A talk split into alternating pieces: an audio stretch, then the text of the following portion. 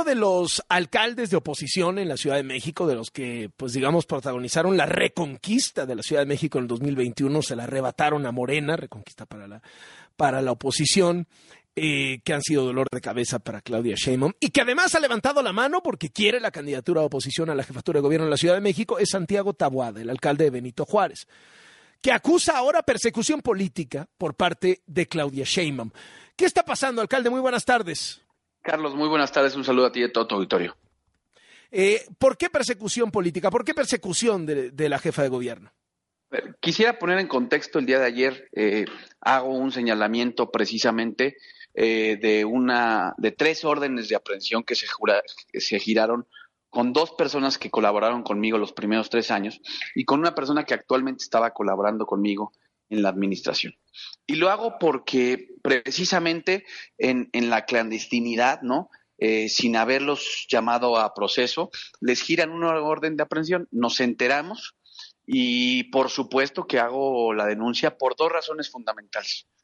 Porque primero, le están girando la orden a tres personas que, han tenido una reputación, que han tenido una trayectoria, eh, inclusive fuera de la administración pública, y también eh, se trata de familias, de historias, y de, y de estos... O sea, ¿mete las manos al fuego por estas dos personas?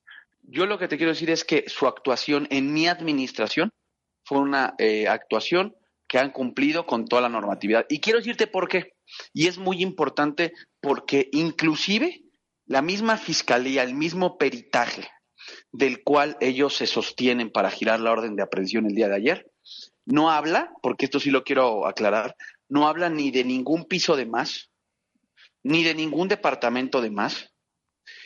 Y por tanto, Carlos, esto tiene que ver con una persecución que ha tenido la jefa de gobierno desde el día que ganamos, desde el siguiente día que ganamos la ciudad, en el 2021, y que lo he venido anunciando, que inclusive hoy, hace un ratito, ella dice que desconoce, y la verdad me parece que tiene poca memoria, porque yo en persona, en el último gabinete de agua que tuvimos en el año 2022, se lo dije, le presenté un oficio. Yo a la, a la fiscalía le dije que fui personalmente a decirles cuáles eran las carpetas de investigación que había en nuestra contra.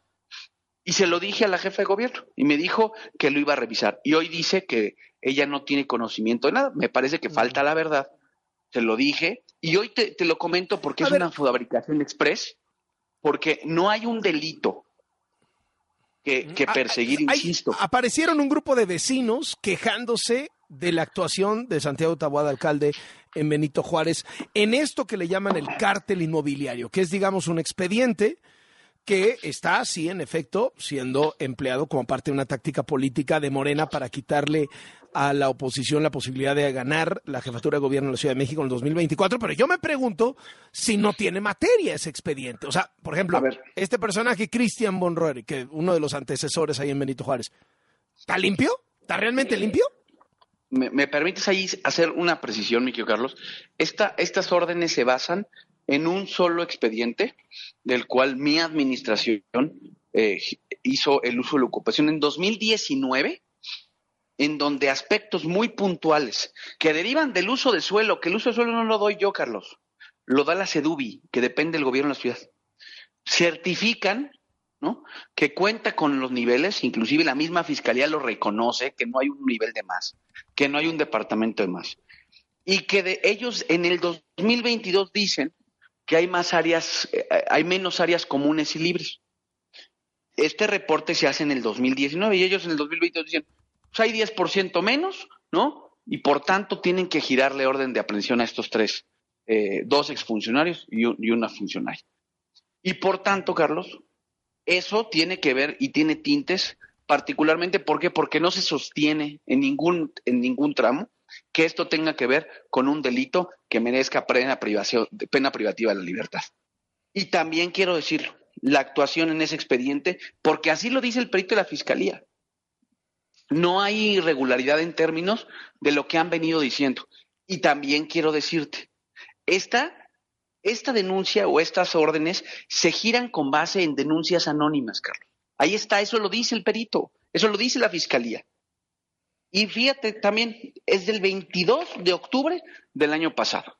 Cuatro meses, porque me parece que no les corre prisa para hablar ni de la línea 12, ni de que vayan vinculados ah, no, no, no, no, no, no, no, pues cómo, no, no. no la línea, ahí nos podemos estacionar tres años, Carlos. Y yo Florencia, Florencia Serranía creo que no ha declarado, ¿no? No, bueno, fíjate, nada más para que veas lo la ridículo. La que era directora del metro cuando se cayó el metro.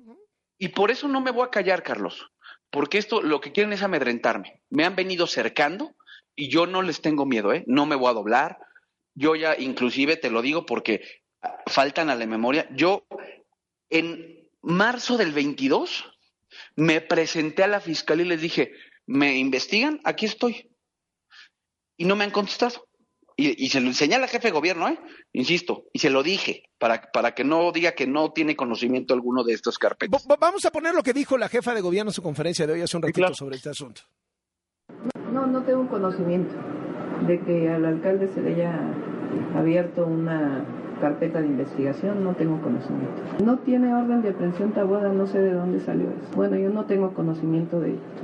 Lo que sí hay en la alcaldía Benito Juárez y fue denunciado por los vecinos, en particular en el este hay varios City Towers, pero en particular en uno es un edificio que se construye en un lugar donde no se debería de haber construido ese edificio y que está lleno de vicios ocultos. Es un tema que tiene que ver con City Towers y la denuncia que han estado haciendo una serie de vecinos. Entonces, una investigación que hace la Fiscalía y que ellos estarán informando. Y tiene que ver pues con el problema de la construcción de pisos ilegales, eh, que no tiene nada que ver con un asunto político, es un asunto que eh, viene ocurriendo en la ciudad, particularmente en la alcaldía Benito Juárez, eh, y que pues no debería de haber ocurrido y que en algunos casos tiene consecuencias administrativas y en otros casos pues consecuencias penales. ¿Qué responde, alcalde? Pues mira, que tan ella sabe del, asunto que yo se lo hice saber en el 2022 y, si, y le puedo recordar el día y la hora. Y fue precisamente en el Deportivo Tirso Hernández cuando llevamos a cabo el gabinete de agua. Nos quedamos ella y yo y precisamente le, le di el oficio del 2 de marzo en donde ella perfectamente tiene conocimiento de las carpetas de investigación. Ahora, siguiente aspecto.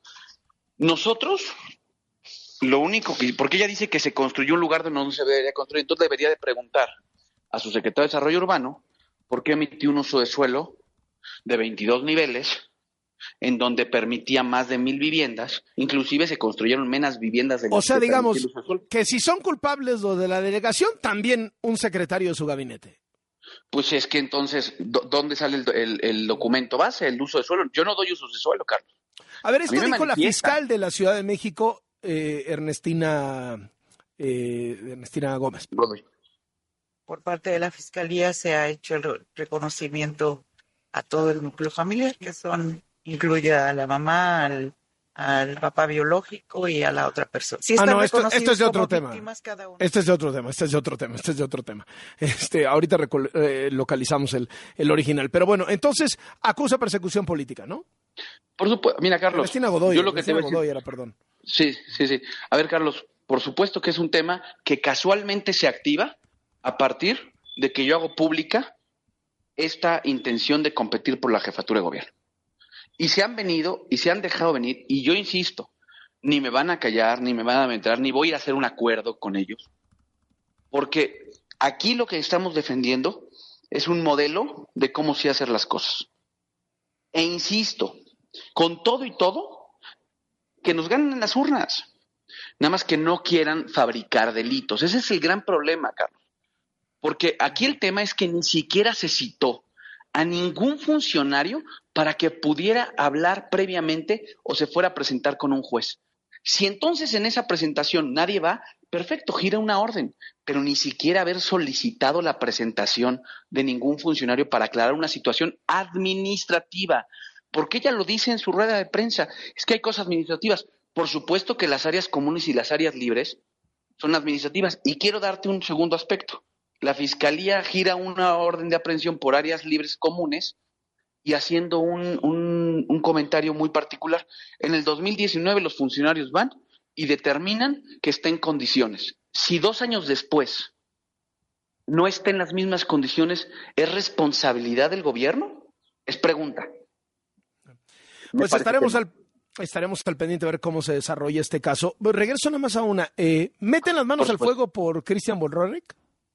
Mira, yo quiero decirte algo con mucha claridad. Nosotros lo defendimos porque precisamente fue el, el único diputado de la Junta de Coordinación Política que ha hecho las denuncias respectivas del metro, la que pidió que Florencia Serranía fuera citada ante un juez. Y casualmente también le giran una orden de aprehensión. Y dicho sea de paso, Carlos, nada más déjame, déjame darte este argumento. No tiene nada que ver su orden de aprehensión con pisos irregulares. ¿Con qué es entonces? Con la falta de supervisión de un contrato de la Dirección General de Administración, Carlos. Es que ese es el o sea, problema. no es Nos por el famoso ir. cártel Por inmobiliario. supuesto que no, por supuesto que no. Y entonces ese es el gran problema, que nos dejamos ir por lo que ellos en sus conferencias de YouTube, ¿no? Eh, emiten cuando no existen elementos legales. Carlos, no podemos permitir es que como, legalmente como los detenidos, como los detenidos por el crimen, el intento de crimen contra Ciro Gómez Leiva, que no están acusados del intento de crimen contra Ciro Gómez Leiva. Así es. ¿no? O sea, están detenidos por narcomenudeo y otras cosas. Ah, bueno, y nada más quiero decirte también, los funcionarios por los que ayer. giraron la orden de aprehensión, ninguno, ninguno tiene relación más que con un ejercicio ilegal de atribuciones. Nada tiene que ver con algún tipo relacionado con haber cobrado algo adicional. O sea, Llevarse una lana. ¿qué- Por supuesto que no, Carlos, porque no existe, porque no tienen argumentos y porque no tienen con qué sostener el dicho. El problema es que ocupan el aparato para perseguir a quienes pensamos distinto y a quienes no vamos a doblarnos. Y por supuesto que para las cosas importantes de esta ciudad, la fiscal está muy ocupada. No Estamos investigan, son absurdos. Y sobre todo, quiero decirte que nosotros estamos claros y listos de que lo que hemos hecho en mi administración es apegado a derecho, Carlos. Yo de mi administración estoy convencido que lo hemos hecho y doy la cara por ello. Mm. Santiago Taboada, alcalde Benito Juárez, gracias por estos minutos. Buenas tardes. Gracias, Carlos. Saludos.